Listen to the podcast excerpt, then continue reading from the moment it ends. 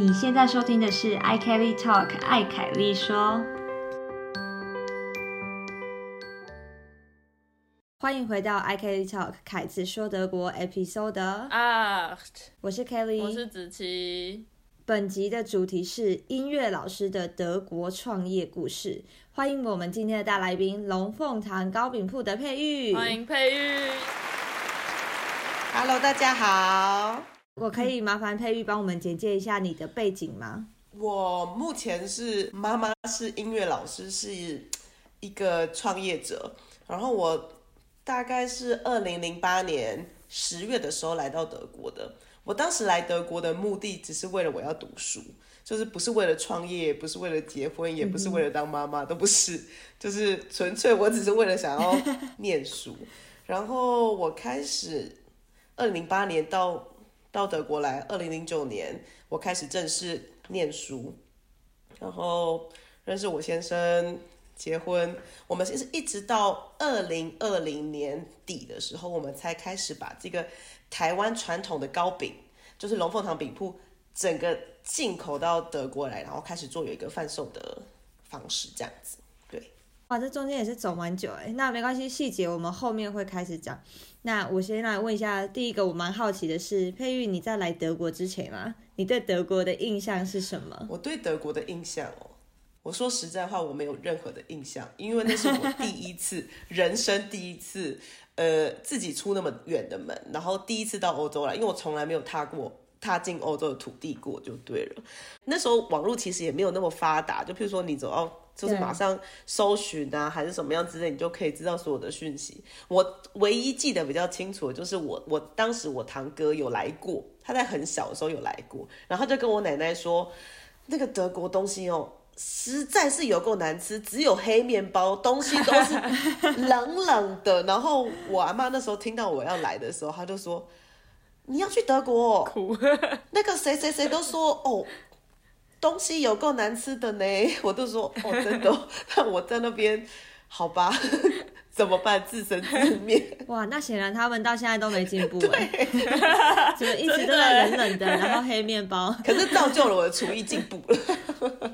那你来德国之后啊，跟之前的印象，你觉得有什么比较大的差别吗？我想食物的部分可能没什么差别，对吧？对，食物的部分真的没什么差别。为什么你会想要来德国啊？我为什么会想要来德国？是我我一开始主要是为了想要学，就是读书嘛。然后我本身是学音乐的。然后我以前在在台湾的老师，他的我就是想要跟他的老师学习，就是我的老师的他的我的老师的老师学习。然后他在德国当教授，哦，你是千里迢迢就是为了要来拜师学艺耶？对对对对，就是拜师学艺。那你那个时候来德国学音乐，就已经立志说我未来要当音乐老师了吗？还是一开始是想要当什么演奏家之类的？没错，我一开始其实是你知道，就是有那种雄心大志，觉得我就是一定要比什么呃世界国际比赛啊，因为德国有很多，或者不是说只有德国，就是全欧洲其实对于音乐的发展，其实当然是相对于亚洲还是会比较蓬勃一点，毕竟他们已经有那么多年的历史在上面这样子，然后他们有各型各大就是。不同种的给不同种乐器，然后每年再轮就对了。其实我也参加过很多呃大型的比赛，譬如说在慕尼黑的比赛啊，在布拉格的比赛，还有跑到呃跑到捷克去啊，就是诸如此类的，这样跑到意大利，其实我都有去参加。然后那时候，毕竟我就说我有雄心壮志嘛，可是这与事实上面还是没有办法 成功连接，对连接。因为我那时候其实设定的目标是我想要成为演奏家，我想要成为一个呃，就是可以到处跑的演奏家，不是被一个乐团绑住的演奏家。然后我后来退而求其次，发现这条路好像行不通，然后他就开始考乐团，然后发现这条路还是行不通，我还是要找一口饭吃嘛。没错，对，就是人还是要为了五斗米而折腰。是的，这没办法。对对对，我后来就走上了呃当老师这条路。我想问说，你刚刚说原本想要当一个可以自由行走的演奏家，不被乐团绑住，那这个概念是什么？就是是一个独立的音乐家，然后会受邀到各个不同的地方表演的这一种吗？对对对对对，因为我那时候很天真，非常天真的想法，就是譬如说，呃，我今天真的去比了一个国际比赛，然后我可能有拿到一个名次，就是我那时候很努力的练琴嘛，我那时候可能一天待到琴房的时间，早上去三个小时，晚中午去三个小时，晚上去三个小时。很勤劳，然后一天就是整天都待在琴房，就是在练习，就在钻研自己的，呃，对于内心对于这个艺术 的一个揣摩之类的，这样子，我就是只是为了拿到那个那个，我只是想要得到我人生的那个想法，就是觉得我一定要拿到一个国际比赛，然后我就可以受邀到，譬如说，呃，哪里去演奏还是什么样之类的，这样子。对。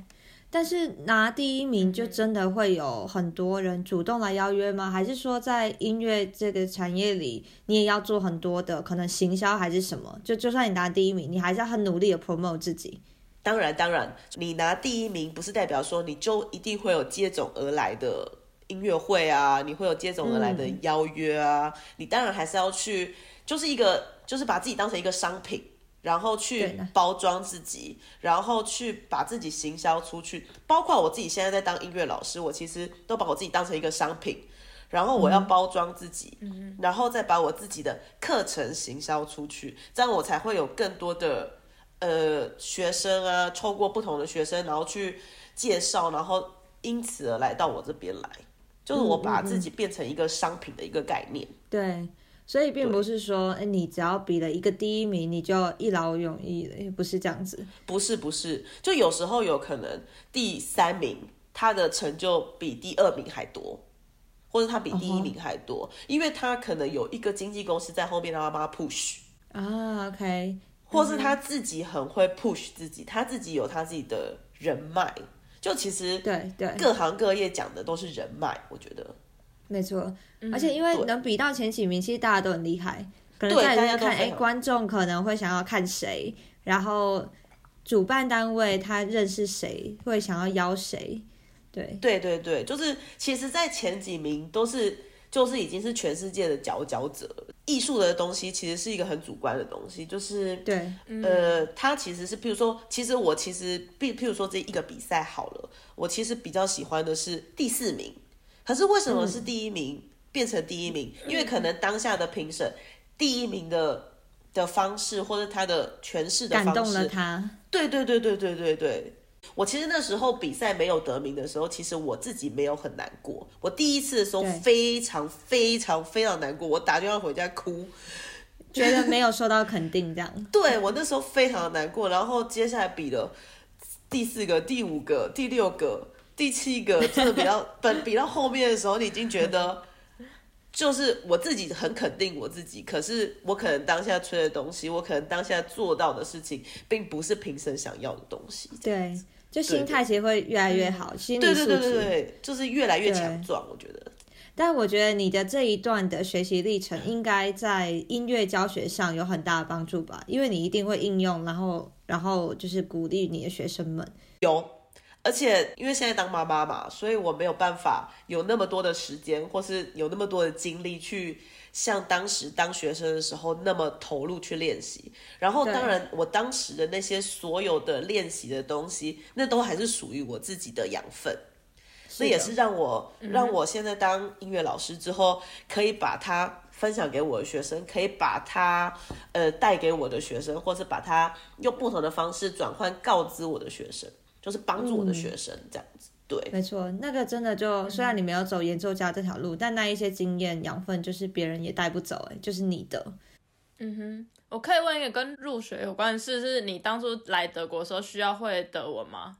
我当时来的时候我是重学，所以德国在就是申请音乐学校这一方面的话，它是就是它没有一定要你要过语言的鉴定，有。可是那是在你考上之后，在你考上之后，因为我们不是我们不是像一般的大学，譬如说你是准备所有的资料，然后你直接去呃交上那个资料，然后你可能因为我我不知道其他大学的的状态是怎么样，然后我们我们的状态就是艺术的方面是你一定要到现场去，嗯哼，你要先类似先考数科。先证明你音乐才能有多少。对对对对对对对。然后当嗯下其实很多教授都知道，很多学生是不会讲德文，所以他们其实是用英文沟通嗯的。可是如果你入学之后，你是必须要有语言证明的。我那时候有半年的语言学期，然后我嗯经过那个语言学期，我通过语言考试之后，我才开始正式就读第一个学期。嗯，嗯哼，就有点像一个预科这样。对对对对，有点像预科，他给你一个，他给你半年的时间去做一个语言的准备，这样。嗯，对，对要不然上课可能他解释会有点听不懂什么的。对，因为还是有一些理论的课程的，还是需要。但我觉得他们这样的方式其实也蛮好的，就是你先证明你的音乐才能什么的，OK。那语言反正他给你一点时间来学嘛，这样就不用在准备的时候要同时准备数科，然后又有语言。但一般大学是跟你们可能不太一样，是我们不用本人到这边面试。呃，就是如果你真的想要读音乐，他其实蛮辛苦的，就是因为你要坐着火车到处跑，而且可能那个时间都非常非常的近，就是他们都是开在同一个礼拜，或是开在两个礼拜的时间。然后你可能要从北德开始跑到南德，然后你又跑南德，然后你可能明天又跑到东德，然后有些人还会考到瑞士去，还会考到法国去。巡回考试的概念哎，对对对对，就巡回考试的概念，其实考乐团也是变成这样子，所以，嗯哼，所以我那时候其实有一点半放弃的原因，也是因为这个原因，是因为我真的不是一个那么爱乱跑的人。我习惯了一个地方之后，我会想要从这个地方去拓展我自己的视野，可是不是我一直去换地方去拓展我自己的视野的那种人，这样子。那不会跟你一开始的梦想有点冲突吗？对，对。但这个真的是要后来才慢慢了解。对，就是更认识自己之后，发现，呃，你自己一开始很，所以我一直说很天真的想法，那个可能不太适合是我自己的个性。对，这个需要时间跟一些经历才能慢慢摸索出来。有一个很基本的问题，我想问一下，就是你是什么方面的音乐老师？我我是长笛老师，也是钢琴老师。我在学校，我那时候主修的是长笛，然后因为我们我们都会复修钢琴，然后钢琴我是从四岁的时候我就开始学，所以我的我的学学的年龄其实比长笛更久。可是我当时是选择长笛去做主修，可是我现在有就是应该不能说两个职业，就是我两个产业我都有去做触碰。然后我教的年龄层呢，我最小最小的年龄层现在应该是七岁，那他学的是钢琴还是长？那个是钢琴。像长笛，我都会建议大概要到九岁十岁，其实会比较适合在在身体的发展方面，我会觉得比较适合这样子。然后我年纪比较最大的学生应该已经退休了，他应该是六十五岁以上，就是如果他退休的话，应该是六十左右的那种状态就是了。对，就是我的年龄层非常的广。所以你的教学场地是在那种 music school 的嘛，就是音乐的学校，我也有在那个地方教，在学校。这个那种地方我也就是音乐学校我也有教。我这里应该不能称为音乐学校，我们应该要称为就有点像是音乐教室，就是台湾的那种呃三叶音乐教室，我应该要这样说音乐教室。哦，OK，然后我自己在家里面也有接学生。因为这里的音乐学校跟音乐教室是一个，你进入的方式会有一个不同的门槛。可以跟我们分享一下吗？他的资格什么的？我为什么在音乐教室？是因为我拿的文凭其实都只有演奏的文凭而已，我其实没有去拿教育的文凭。教育的文凭是你必须要再去另外拿的。然后你要如果要进入进入到公立的学校的话，很多学校他们都会，不是每一间，不是每一间，很多学校他们都会。首先，先要求你有没有这样子的文凭，然后你有没有这样子的资格去做跟小孩子，或是跟去做这样子的教学，这样子。所以我那时候，我那时候有曾经想要在我毕业之后，呃，我再去修一个这个文凭，为了我想要进到公立学校啊，可能会薪水比较有保障，还是什么样之类。可是就是，嗯哼，怀孕了。就卡住，我对就就卡住了，然后可能他现在比较大了，然后我又对又怀孕了，然后 就是时间就卡住了，所以 再等等，更没有时间。对就可能再等等，然后又加上又有其他的事情在忙，就可能平常就有在教学生，然后又我们的这个呃台湾糕饼的部分，然后我们有在就是还有一些客人啊，就是有譬如说要处理一些订单那些，时间实在是被压得很紧的，所以我也没有那个心力再去做这件事情。对啊，那你要到这些音乐教室当老师的话，他的面试或者申请有什么门槛吗？申请的门槛哦，就是你首先要他要用你嘛。然后我那时候其实有点乱枪打鸟，就是我我想应该跟大家投就对了。对我我那时候我想应该跟大家找工作一样，都是乱枪打鸟。就是我那时候说一句实在话，我真的只是想要为了乌多比而折腰，我只是想要赶快有一个收入，也不是也不是我的家人或是我的经济来源，就是一直 push 我还是怎么样之类的。我就是觉得我好像应该要去做点什么，嗯所以。所以我那时候的老公就是我男朋友，他就跟我说：“好了，我就帮我就帮你写那个 baby album 求职信。”他就说：“你就投附近的，你觉得你觉得他有他有他只要写那个什么，然后你觉得你只要可以坐火车，或是因为我当时还不会开车，你可以坐火车可以到达的地方，或坐公车你可以到达的地方，你觉得你可以完成的话，你就去投，反正他最多就只是拒绝你嘛，这样子。”拒绝你也不会，也不会怎么样。我就说好，就冲着你这句话，然后我那时候就是投了很多很多很多很多。其实也当然很多很多石沉大海嘛，这是一定的嘛。对，一定的。然后我后来得到这个工作机会，其实是蛮意外的。我那时候就突然接到了一个电话，然后他就问我说：“哎，你要不要来试教看看？”我就说：“市郊当然好啊，在哪里？” 然后我就查了一下，我的老天爷啊，我要转两次火车，然后再转一次公车，我总共花到那边时间要。一个半小时，好远哦！然后我想说，对，我想说老天爷，我要不要接？我要不要接？然后后来那时候心里在抗战的时候，因为我也我那时候当时只在咖啡厅工作而已，我就想说好吧，接，不管怎么样，哇塞，至少先有好的开始，对对对，还是接，对对对，就好的开始，人家都愿意给你一个机会，为什么不接？我第一次到那边的时候，我我很兴奋，因为。可是那不是我第一份教学工作，我中间也有，譬如说接到人家，呃，就是需要我去替代的啊，譬如说一堂课或者四堂课那种，但都不是我第一次的教学经验。可是那是第一次人家愿意给我一个很像是正式的职位的一个经验。对你之后会不会拿到永久合约，就取决于这一次，压力很大。对对对对对对。然后当下他就给了我一个学生，然后请我试教，我就教了，我那时候教的很起劲。用生命在教学，对对对，就那时候教的很起劲，我就也得到了这个机会。他可能那时候就是测试我，就是我有没有办法去会讲德文，我有没有办法去去去去帮学生解决问题。因为我那时候会得到这个机会，是因为当时在那个音乐教室里面有另外一个老师。然后那个老师是我们学校的学生，可是不是我们同一个班上的，他是另外一个乐器。然后那时候他们可能在选选的时候，他们就说那个那个那个另外一个老师就说哦，我认识这个人哦，对，他就说我认识这个人，所以这是我一直讲的，就是其实也是需要人脉。对对，就算只是一面之缘，但就是好好过都没看过。对，因为他知道这个名字。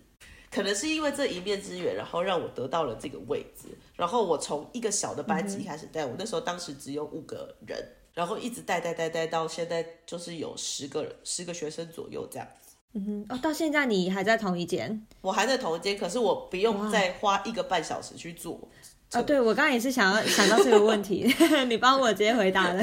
然后哇，一个半小时，没有没有没有，我现在只要花二十五分钟，等二十到二十五分钟开车去就好了。啊，差这么多？对啊，差好多。天哪！对对对，就是非常差，非常非常的多。那你在音乐教学上有没有发生过什么有趣的事情？我其实觉得最有趣的事情就是我可以跳脱家庭主妇这个。这个职业，然后我会去 去跟很多不同的人聊天，然后当然也是有在上课了。我应该说，我也还是有认真在上课。对，但对你来说，就是一个工作环境的转换吧，生活环境不一样。因为我的学生都不是那种真的是，譬如说以后要去考音乐院啊，或是以后真的要去走那种，就是非常。就是譬如说跟我走一样的路，当然有那种程度比较好的学生，可是也有那种程度比较差。我有我有学生是那种，他以前是医生，然后他先生也是医生，然后他就会有时候我们上课的时候可能就会聊到一些跟音乐完全不同相关的话题，嗯哼，这是我很很很享受的一个过程。对，就很像你每周固定跟一群朋友聚会一样。对了，也也不能这样说，因为我还是有认真教学。对，还对，还是有这个，还是有。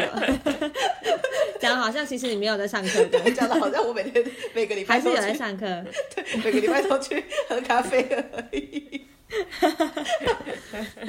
但这个对你来说，我可我也可以想象的，因为原本你可能呃在家里照顾小孩啊，就是做家庭主妇的工作，那难免你会希望可以有一段时间是给自己，或是说可以有一些不同的养分可以进来。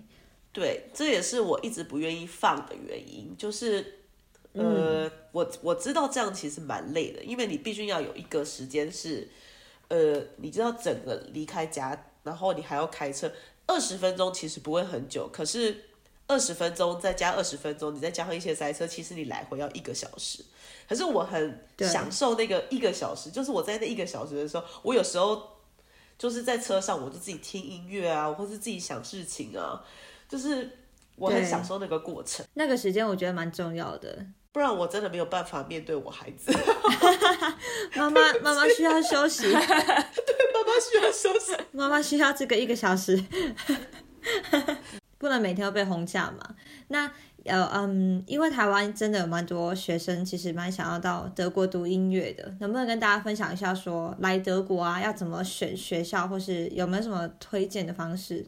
我会推荐哦，其实不要像我一样，就是你完全没有来过欧洲。哦，你就要先来，就算是玩也 OK，就先来一下这样。我觉得不是玩，是一直以来在欧洲有那种叫做音乐营的东西。我也去参加很多那种音乐营，在我在欧洲的时候。然后那个音乐营就是他当下，呃，譬如说十天好了，他会很密集的跟一个教授上课。嗯，我我讲的这个状态下，是你完全对你想要读哪一个学校的都完全没有概念的状态之下，就是你可以选择一个，譬如说音乐营，然后你跟那个教授上课，你可以试着了解你跟这个教授合不合，因为对我们来讲，我们很重要，其实不是选学校，是选老师，嗯哼，学你的师傅。对，学你的师傅，因为那个师傅他，譬如说大学四年好了，那个师傅就是一直带着你走，其实你接触最多的就是这个师傅。嗯，你会所有会学习的东西都是从这个师傅来，所以学校对你来讲很重要。可是学校可以带给你的，譬如说它只有外在的原因，它也不可以说外在的原因，就是学校带给你的只有同学或是学校在的那个城市的一个环境。可是你最主要、最主要、最主要接触者还是那个教授，所以如果你跟这个教授不合的话，其实很痛苦。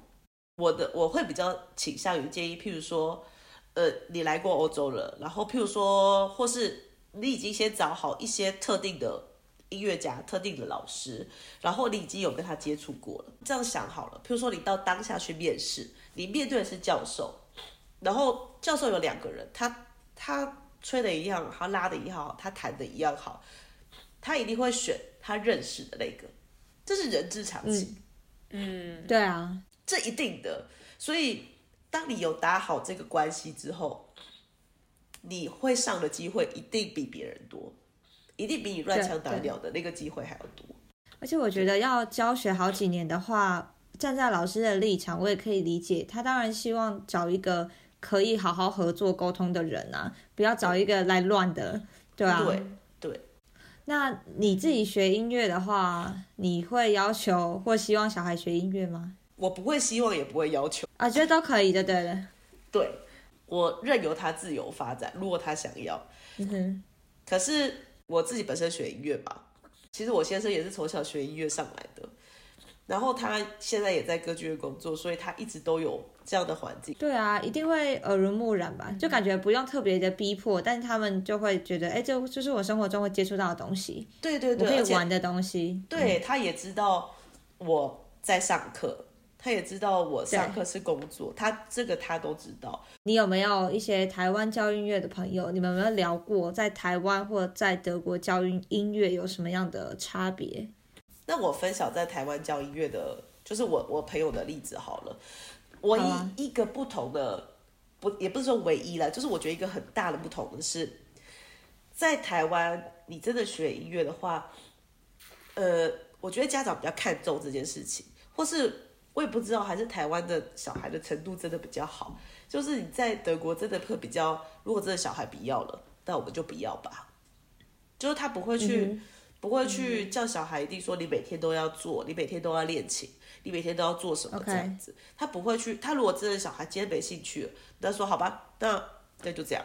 OK，但在台湾可能爸妈会希望你一定要什么某个比赛的第几名之类的。对对对，他一定会有，他们想要看到一个成绩。嗯，我觉得以我这个教学的进度来讲，我觉得在台湾一定很多家长是没有办法接受的。你说台湾家长可能会觉得太慢，是不是？对，感谢佩玉的分享。我觉得在尤其最后一点，这个德国跟台湾的音乐教学经验上有什么差别？我觉得还蛮有共鸣的，因为真的就可以马上感受到不同的文化差异。那我们现在来介绍一下龙凤堂糕饼铺，蛮想要听听你们的创业故事的，是什么契机让你们开始要创业呢？那是你自己吗？还是有团队这样子？呃，创业只有我跟我先生两个人，这就是我们的团队，我们的小团队。呃，我们是二零二零年年底开始做这件事情的。哎，那时候有疫情了吗？疫情前那时候就已经有疫情了，然后哦，一呃，对对对，是年初疫情，对对对对年初疫情就开始，然后我在年初的时候，呃，疫情开始没有多久的时候，我认识了一群呃也是住在德国的台湾妈妈，大家就开始聊天嘛，然后那时候很好玩的是，因为我自己本身很爱吃台湾糕饼，特别是他们家的，然后。我认识他们之后呢，有一次就是那一年的中秋节，我妈就寄了饼给我这样子，因为我就说我好想吃，可是我就是回不了家这样子。我说那怎么办？然后我妈就说好吧，那就去就是买，然后把它寄来给我。然后我自己真的吃不完，我就在群组问你说有没有人想要，就是认领一下，就帮忙吃一下，因为我真的吃不完，我觉得这种东西吃不完也浪费这样子。没有想到超快就没了，五分钟吧。五分钟，大家就说要要要要要，我要我要我要我要，直接被抢光。对，直接被抢光，因为这个东西实在太珍贵了。嗯哼，就是，然后我我有一点点吓到，其实我没有想到有这么多人跟我一样有这个想要吃这个东西的欲望，或是这个共对鸣，觉得这个东西在德国真的是很难取得，因为毕竟你现在你在市面上看到有卖台湾糕饼的，真的是从台湾进来的糕饼的，基本上看不到。嗯哼，对，所以这就萌生了我这个想法。其实我一直都有这个想法，因为我来这边很多年了，十几年了。然后我我我特别爱吃他们家的饼，然后我认识他们家的第三代，所以我知道他们、他们一直都有想要把这个传统的糕饼业，然后销到国外的想法。我一直都知道啊这样子，可是因为加上他们没有人在国外，加上他们的法规不熟，语言不熟，就是所有的诸如此类的东西，所以他们一直没有付出行动。他们有跟我讲过，可是我也碍于我自己的语言能力没有那么强到我可以去做这些事情，我也没有办法做这样子，所以也没有契机啦，应该是这样说，也没有契机，因为我觉得这东西还是因为你不知道大家的接受度到底多高。对对，然后因为这样子的契机，然后我跟我先生说，然后因为我先生自己也爱吃，所以他就说，那为什么我们不要来做？嗯哼可是他那时候给我一个蛮好的想法，就是你要做，你就要真的做到，把所有的东西都做到呃合法化这样子，就是对对，所以他他说好他要做，我说好，那你说你要做的哦，那你就要一起做吧。对，你就一起做。所以一开始所有的法规、所有的东西都是他去查的。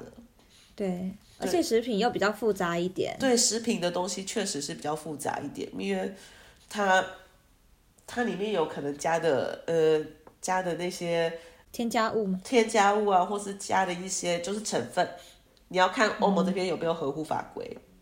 对，或是要提出什么证明之类的。对对对对对对对。可是那个确实不是在我的语言能力范围之下，我可以一个人可以做到的这些事情。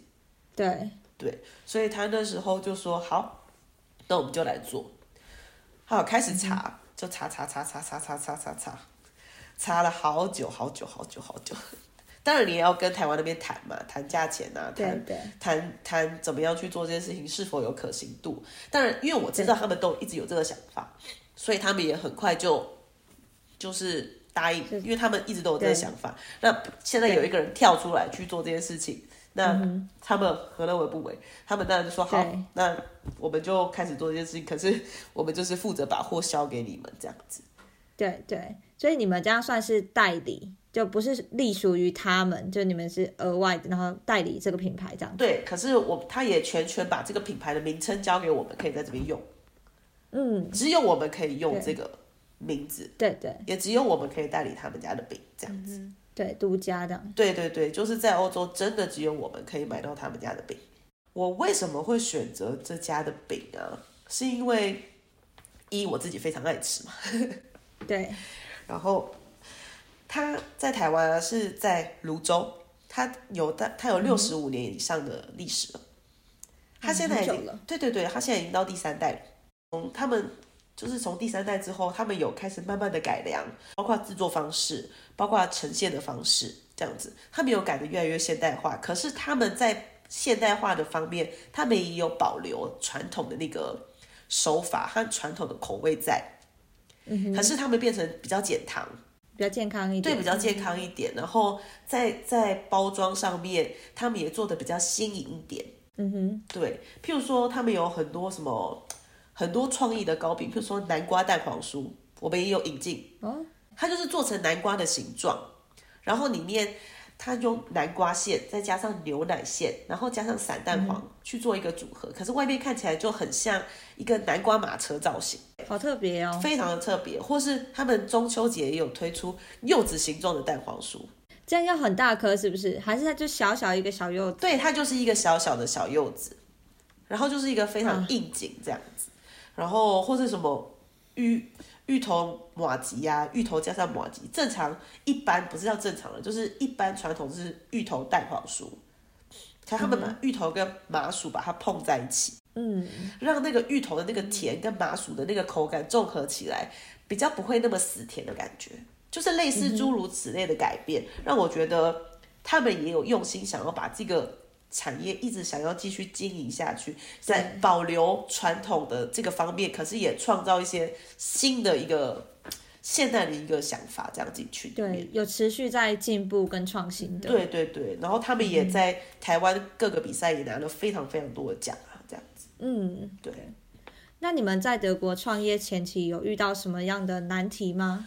还是有啊，怎么克服呢？一定很多，讲一个最难的，然后怎么克服？最难的就是我们那时候怎么样把糕饼进来德国，主要还是因为法规的问题吗？法规的问题。然后我们那时候第一次进来的时候，那个货已经到德国了哦，可是他就是在海关那边，我们都已经到海关那边，他不放行就是不放行，啊，他不放行就是不放行。然后后因来为他们也想吃。不是，对他们可能也想吃吧。然后他们也知道里面没有任何的什么，也没有什么炸弹，也没有什么，也没有什么任何的有的没有的。可是也不可也不能说他们不放心，是系统不放心，什么意思？系统不放心？就是他没有办法 key 进去他我们说的那些资料，就是那个系统，哦他就直接把它阻挡掉，他就说这个就是不能通过。OK，等于是他可能没有归类在德国他已经建好的某几个类别里面，他就是找不到所属的地方吗？，对，然后因为我们没有给他正确的，譬如说进口代码，一些有的没有的，嗯嗯嗯因为那是我们在进来之前，我们都没有查到那些资料，嗯哼，不知道要这些东西。不知道要这些东西，是我们真的已经进来了之后，我们才发现啊，需要这些东西，因为我们当时没有选择一个最轻松的方式，就是我们没有选择。譬如说找那种代办公司帮我们把所有的一流程全部都做完，我们没有做这件事情。对，因为我们当时秉持了一个很简单的想法，是如果我们今天找了这个一对我们来讲开支太大，二对我们来讲，如果你中间真的发生了怎么样，譬如说要处理一些问题，譬如说食品局来，或是有什么一些呃，就是有做一些检查的方面的话，那我们完全一问三不知。对对，所以我们当时没有选择这条路，也是因为没有选这条路，所以一开始那么困难。然后我们就看着那些东西，就是在那边出不来，就是出不来。对，真一直不出来过期。对，一直不出来，你又觉得天哪，那它过期了，那我怎么办？我要把那些东西全部自己一个人吃完吗？还是怎么样？嗯哼，当下你真的当下回家的时候，你很沮丧，可是你在沮丧之下，你又赶快去打电话啊，查资料啊，然后我想办法。对，想办法看看他们到底需要什么资料，然后你申请那些资料到底要多少时间？可能耗耗耗耗耗了几天之后，终于来了。当你看到那个东西从海关那边真的拿出来的时候，你真的觉得快哭了。可是当下其实没有任何的客人，已经付出这么多了，对我已经付出了，我已经看到第一步，他已经把那个东西载到我们车上的时候，我就觉得老天爷，我好像成功了一大步。当他被扣在海关的时候，心都凉了。对，可是开始做了之后，我才发现这其实不是最困难的，对吧？最困难的是你要怎么样去把这些糕饼让更多人认识，因为它毕竟是一个小众品牌，你怎么样去把这个品牌包装在欧洲，大家让他认识，让他知道这个东西是好吃的，这个东西是有品质保证的，这样子。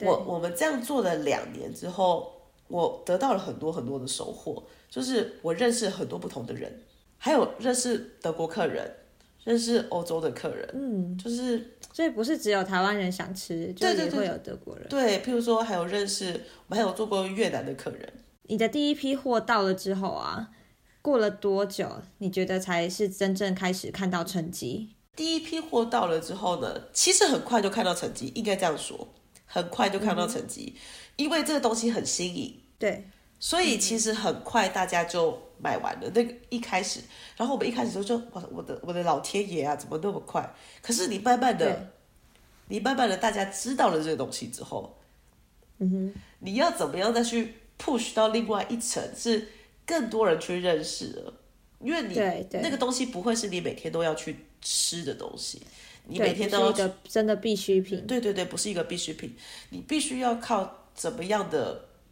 呃关系，或是怎么样的方式去得到更多的客群，这样子。嗯哼，对那你觉得德国人对台式糕饼的接受度怎么样？他们必须要在吃过，不然他们直接看，他们是绝对不会买的。我们在呃大概诶十月初的时候，我们有受邀到那个柏林台湾影展。啊，那就现场有一个摊位给他们试吃。现场有一个摊位给他们试吃。当下那时候主办单位他们只跟我们，他只跟我们说他想要蛋黄酥，我就说、嗯你要蛋黄酥，你再跟我说清楚一次蛋黄酥。他说对，他说我就是想要蛋黄酥。我说你确定德国人可以接受这件事情吗？他就说。嗯我不管他们接不接受，今天就是一个台湾的场，他们想要把这么好吃的东西介绍给他们。因为我们有信心，这个是好吃的。对他，他他觉得他觉得他有信心，这个东西是绝对可以让外国人喜欢这样子。嗯，果然，我带了一百多颗饼吧，三个小时就没了。哇，接受度很高，哎，我有切哦，我有切哦，我不是只有被拿完。我不是只有一颗一颗放在那边，是我真的切开给大家试吃，所以一颗糕饼大概可以分成四个。对，等于四百多份了。对对对，可能四百多份这样子。一开始我在那边介绍的时候，我说中间加的是咸蛋黄，每个人就呃，会好吃吗？他说呃好这样子。然后后来我后来换了一个，我后来换了一个方式，我过了半个小时之后，我换了一个方式，我说我先不要跟你们说里面是什么，吃，对，这样很好，不要预设立场，先吃就对了。我说吃，然后后来他们吃完就说这是什么？怎么那么好吃？就是它是甜，可是它中间带了一个咸味去综合那个甜。对，就不会死甜这样。对，不会死甜这样子。然后我才跟他们讲，他们才说，哈，我真的没有办法想象这个是叫做咸蛋黄。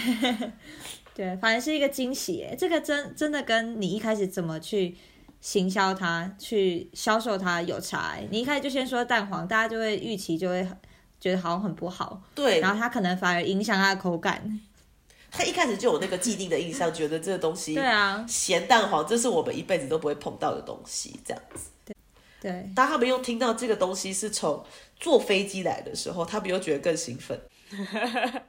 高更高级一点，对，就觉得哇塞，这个东西坐飞机来，我居然就是有吃到这个坐飞机来的东西，变把这个东西变成它真的是很珍贵的东西，就是。这也是我们一直想要走的目标，是它是一个很很让人家品尝，然后你可以坐下来喝一杯茶或喝一杯咖啡，然后一起享受的一个一个下午茶甜点，还是怎么样子，就是这很样。适合。对对对，下午茶甜点这样子的一个概念，所以我们也有跟台湾的蜜香红茶合作，这样。还蛮适合的啊，就喝茶然后吃饼。对，关于那个龙凤堂那个糕饼，我自己要讲说，呃，我刚好在今年大概中秋节前吧，去拜访一个朋友，然后那个朋友就是他是泸州人，所以他们家自己本来他每次只要回台湾，他们家自己都很常爱吃龙凤堂的那个糕饼，然后他刚好就是回 呃，他回台湾度假之后回来德国，他就带了一盒那个龙凤堂那个你刚刚说的那个柚子，就是因为中秋节他们推出的柚子的那个蛋黄酥。对，然后他分我一颗吃，刚好有一次我去找他的时候，然后我自己本人是我很讨厌吃蛋黄酥的人，因为我觉得它很干，就是从小对它的印象就是，我觉得我吃了我感觉感觉快噎死的感觉，但是我我我我自己是很喜欢吃台湾的糕饼类的东西，但是唯独蛋黄酥我就是不会去碰，因为我就觉得对他对对我来说，我对他印象就是里面是一块很干的东西，嗯，然后吃完我就快噎到，一定要配水，一定要配什么这样子。可是我吃了那个之后，我真的就我很惊讶，我甚至就是吃完之后，我把那个链接传给我妈说，因为我家其实住在那附近，然后我就跟她说，你去买买买买来吃看看什么，对，然后就很惊讶，因为就像你讲的，他们真的。我觉得台湾的糕饼现在一直在追求，它要维持传统以外，它也同时在追求创新这件事情。因为它为了要让年轻人能接受，让新一代的人可以去慢慢接受，所以确实就像你讲，就是不只是外观，它真的也长得很可爱，这长好像真的一个柚子，小型的柚子这样子。然后里面的内容跟它整个的包装，我觉得都很很新奇。大概打个预告一下，呃，明年的中秋节我们也会推出这个，哦，真的哦，是它季节限定哦是不是它只有季节限定，OK，所以我现在要去买是买不到的。现在买不到，现在你可以买到南瓜蛋黄酥。好，那我要先排队明年的柚子。南瓜真的长得也好可爱哦。对南瓜很可爱。我我本身不是很爱吃南瓜的人，可是因为它的南瓜馅里面还有在外面再裹上牛奶馅，嗯，所以所以它有两层不同的口感。然后它里面的蛋黄为什么像你说的它不会那么的干？是因为它的蛋黄，南瓜的蛋黄和它的柚子的蛋黄酥里面它是做成散蛋黄，它不是做成那种整颗的一般传统的对，它不是做成那种一般传统的那种整颗蛋黄，所以让人家吃起来是它比较不会就是干的那种感觉。在你快要感觉要噎到之前，你已经就哦好，要要滑顺回来。对对对对，像南瓜蛋黄酥，它外面那个牛奶的那个馅，就是为了让你有那个滑顺的感。哇，这个真的是要好好的研发才有办法，就是掌握这种诀窍。哎，这也就是我那时候为什么决定要进他们的糕饼，是我有看中他们，他们不是真的只有维持传统这个部分，嗯，他们也一直要去做改良，他们也想要把这个这个，因为他们已经到第三代了，他们还想要做第四代，想要做第五代，想要做第六代。这个真的也很看领导人哎。那佩玉，你们在选择上其实也就选对合作伙伴哎。我我认识他们嘛，所以我知道他们的经营的方向，然后我知道他们一直都有这个想法，所以我们这边需要什么东西，他们都很配合。那你现在等于是在德国创业嘛？你觉得德国的创业环境怎么样？其实，在德国创业的很简单，我应该怎样讲，创业很简单，可是你创业成不成功没有那么简单，因为你在德国，你随时都可以说自己创业了，因为你你就去登记，对，你就去登记，你就创业了。其实，对，可是你要去怎么样去包装这个品牌，然后有营收进来，会有营收进来，然后你怎么样去管理自己的收入，然后你要去，因为德国的税金说低不低，说高也不高，可是跟台湾比起来，它真的很高。当然是高，对，对，它跟台湾比起来，可是你跟很多那种北欧国家比起来，它可能还是没有那么高。所以，可是你还是要去了解，你怎么样去合法的把这笔钱交给政府，因为你赚钱就是要缴税嘛。对啊，没错，对，赚钱就是要缴税。然后，创业环境，我觉得德国政府不会呃尝试的告诉你怎么创业，他们有很多那种创业的课程。嗯哼，可是你要怎么样创业的过课程，他教你的第一步，可是接下来所有的东西是自己要去慢慢摸索的。像这东西都是我跟我先生慢慢去摸索，因为我们两个都不是本科出身，就像我之前讲的，我是音乐老师，我先生在歌剧院上班，只是纯粹我们两个当初只是因为我真的爱吃，然后我觉得这是一个，这是一个。这是一个，我应该讲这是一个商机，对我来讲的。对，你没有看到商机？对我没有看到商机。还有我想要做的一件事情是，我想要把这个传统的东西，因为他们已经六十五年了，我想要把这个东西带到欧洲来，然后让更多欧洲的人去认识，因为这个糕饼而认识台湾。那你和你另外一半一起创业的话，你觉得工作跟私生活可以完全分开吗？还是说工作上的摩擦也容易会带到私生活上？不可能完全分开。嗯哼，所以吃饭的时候就会讨论龙凤堂的一些状况。对，然后我们一开始第一点的时候，其实非常非常痛苦，两个人都投入非常多的精力在上面，然后对，我们随时都一直在讲这件事情。然后我我其实有一点点崩溃，就是我觉得我一直脱离不了这件事情这样子。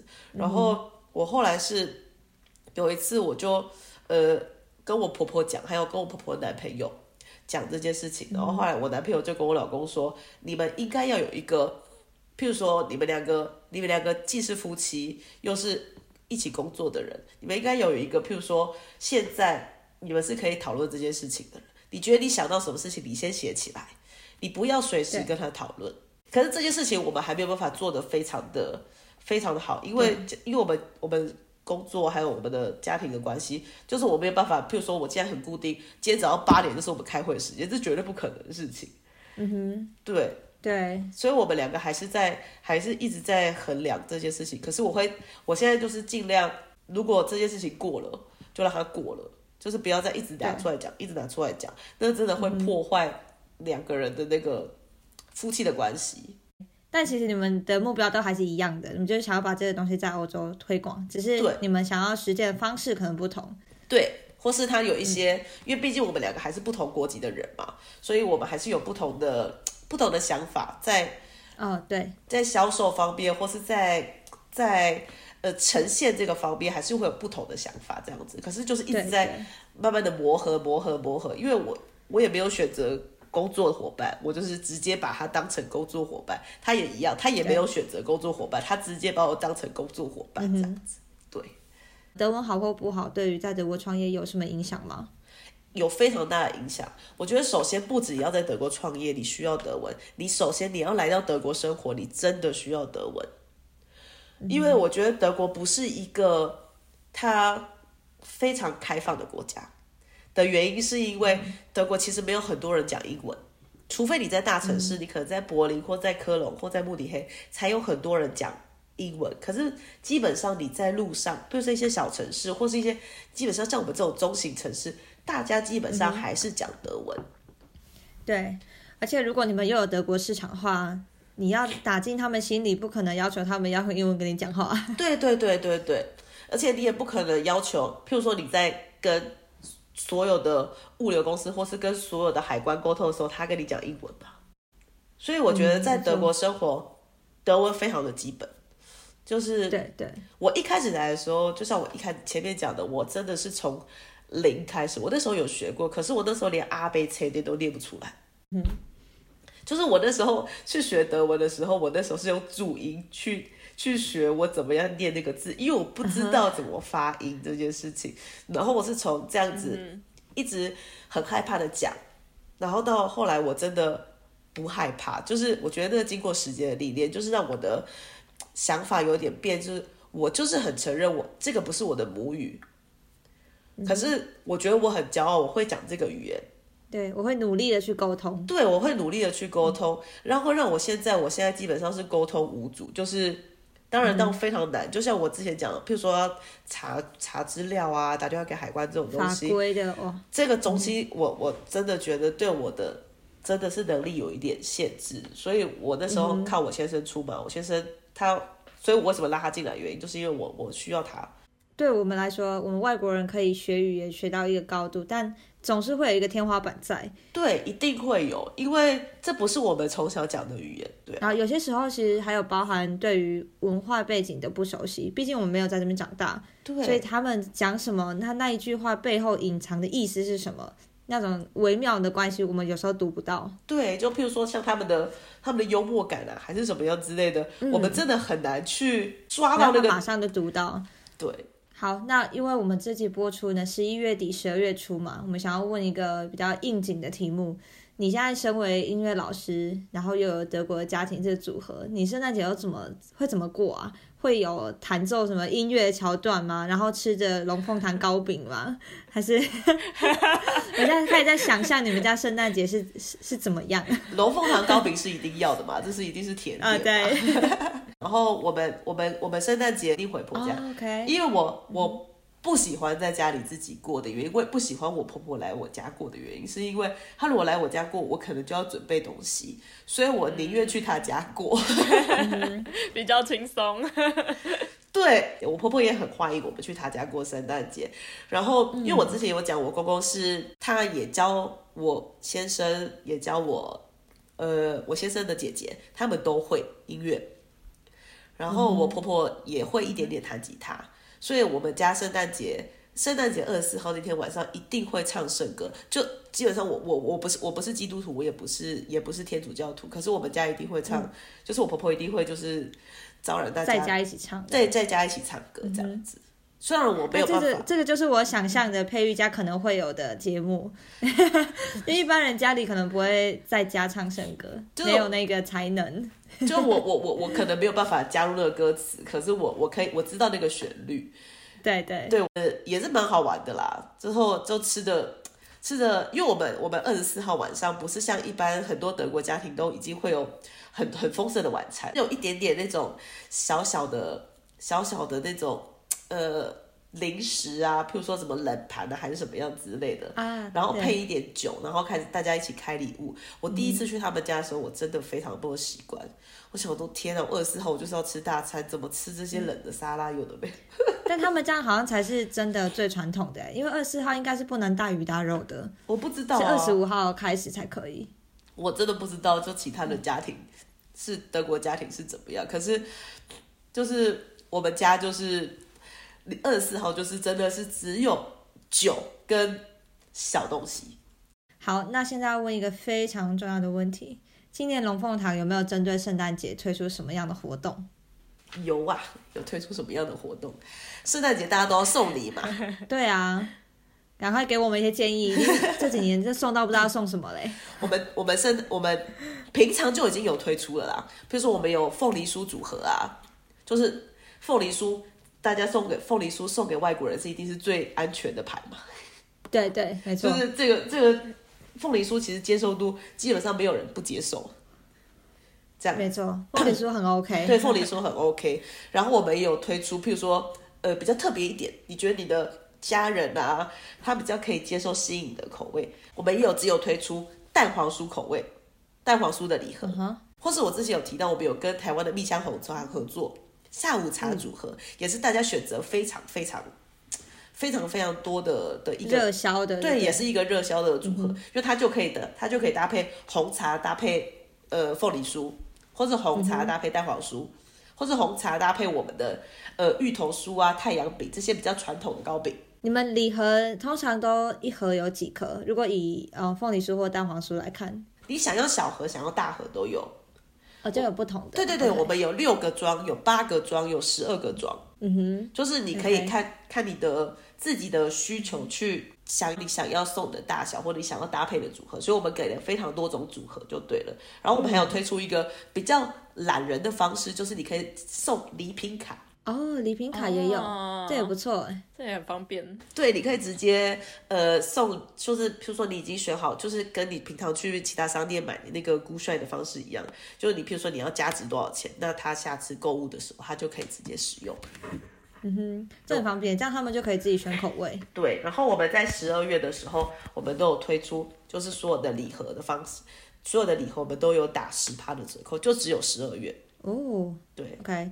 所以要十二月一号才开始订，对，十二月一号对不对？对，然后你就是要看一下什么时候有货，因为这东西没有办法拉的那么长的时间，所以我们就一直会有新的货这样子上来，这样子。如果真的没有，如果现场就是在网站上面没有看到你喜欢的商品的话，你都可以写讯息给我们，我们可以帮你做预定的动作。嗯哼，OK，我今天真的非常的开心，两位可以邀请我来参加这节目，所以我想要给 I Carry Talk 的一些粉丝的一个小小的额外的折扣。哦，竟然有这个，没料到。